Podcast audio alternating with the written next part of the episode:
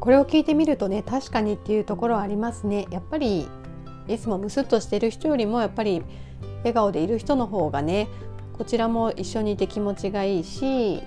またねその2つ目のね余計なプライドを捨てて素直にっていう部分でもねやっぱりこういくつになってもねこう変なプライドを持たずにね、まあ、年上からも学んだり年下からもね学べるっていうようなね人の方がやっぱりいろんな情報を吸収できるだろうし周りもねなんかどんどん助けてあげたいとか教えてあげたいという気持ちがねやっぱり増すと思うのでこれもね確かになって思いますね。で3つ目の相手に興味を持つこれはもう本当に人と人とのコミュニケーションのもう一番の基礎ですよね。例えばご飯に行こうってね誘うにしてもそういえばイタリアン好きって言ってたよねあの今度新しいイタリアンのお店できたから行かないみたいにね誘えばきっと相手はねあ自分がイタリアン好きっていうことを覚えててくれたんだってねなんか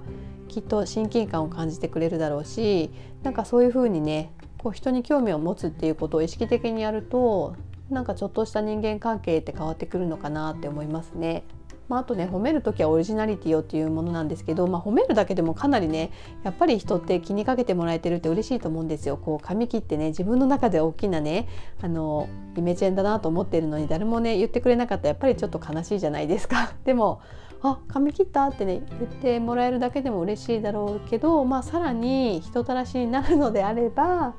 あその髪型だと何々さんの雰囲気にすごく合ってるねとか今日の服にすごく似合ってるねみたいな感じでさらにねこう一歩を踏み込んで言ってあげるとあこの人すごく見てくれてるなとかね褒め上手だなってやっぱ思ってもらえると思うのであこれもね納得でしたね。まあ、5つ目の見た目にも気を配るっていうのは、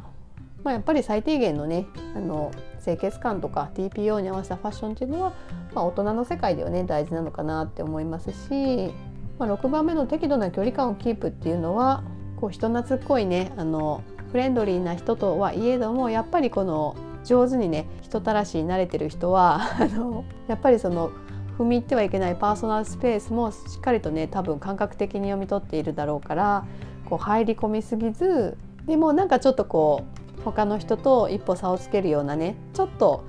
一歩深く入ったようなねプライベートな話題もねこうさりげなく聞いたりとかっていうことがねできる人なのかなと思うのでその辺もねなんかちょっと意識的に、まあ、周りにねうまくやってる人がいたらこう意識してね観察して真似してみるのもねすごくいいのかなと思います。まあ、7つ目の相手の意見を相手の意見を受け入れてみるっていうのはやっぱり人っていうのは基本的にね話を聞いてほしい生き物なので、まあ、別にその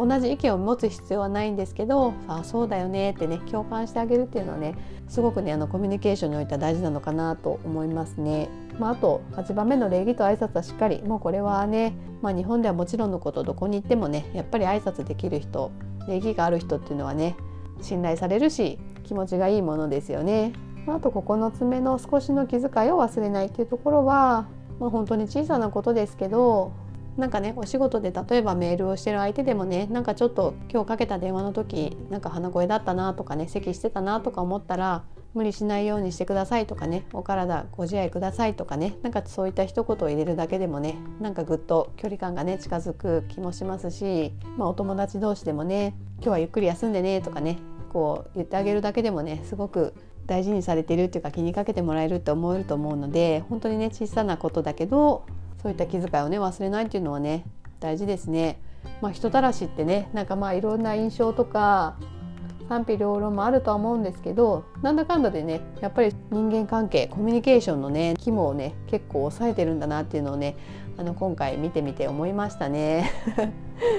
私もねこのポイントをね押さえてですね日々のコミュニケーションにもね生かしてみたいですし息子のね子育てにおいてもまあ、これはねまあ、ほとんどがね世界共通のねなんかこう良い人間関係を築くためのねポイントかなとも思ったので息子がねこれからねどこに住んでどんな人種の人年齢の人性別の人そんな人たちと関わっていてもこううまくねお互いを尊重してね生きていけるようにっていうことをね意識して愛されるね人たらしにねこう成長してもらえるようにねちょっとやってみようかなと思います。皆さんもねこの人たらしっていうね生き方気になりましたら是非ね、まあ、いろんな記事も今出てるみたいなのでいろいろ見てみていただけたらなと思います。というわけで今日も最後まで聞いていただきありがとうございました。このチャンネルではママや女性子供に関わる全ての大人たちが日々のね忙しい日常をね少しでも生きやすくできるようにそんなことをね意識して毎日いろいろと配信していますので是非今回の話がね少しでも面白かったよ役に立ったよと思っていただけた方はですね是非いいねやチャンネルのフォローをお願いいたします、ま、そして次回のねお話もまた聞いていただけると嬉しいです。というわけで今日もハッピーである花一日をお過ごしください。ではでは。